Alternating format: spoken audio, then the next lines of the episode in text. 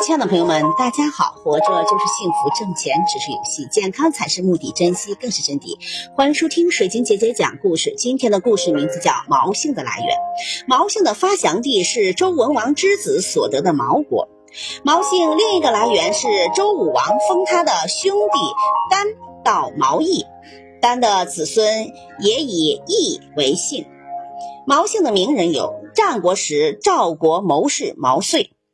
西汉诗学家毛衡、毛长，元末农民起义军将领毛贵，明代藏书家毛进，明末清初文学家毛先书，清代经学家、文学家毛麒麟，清代小说评点家毛宗岗。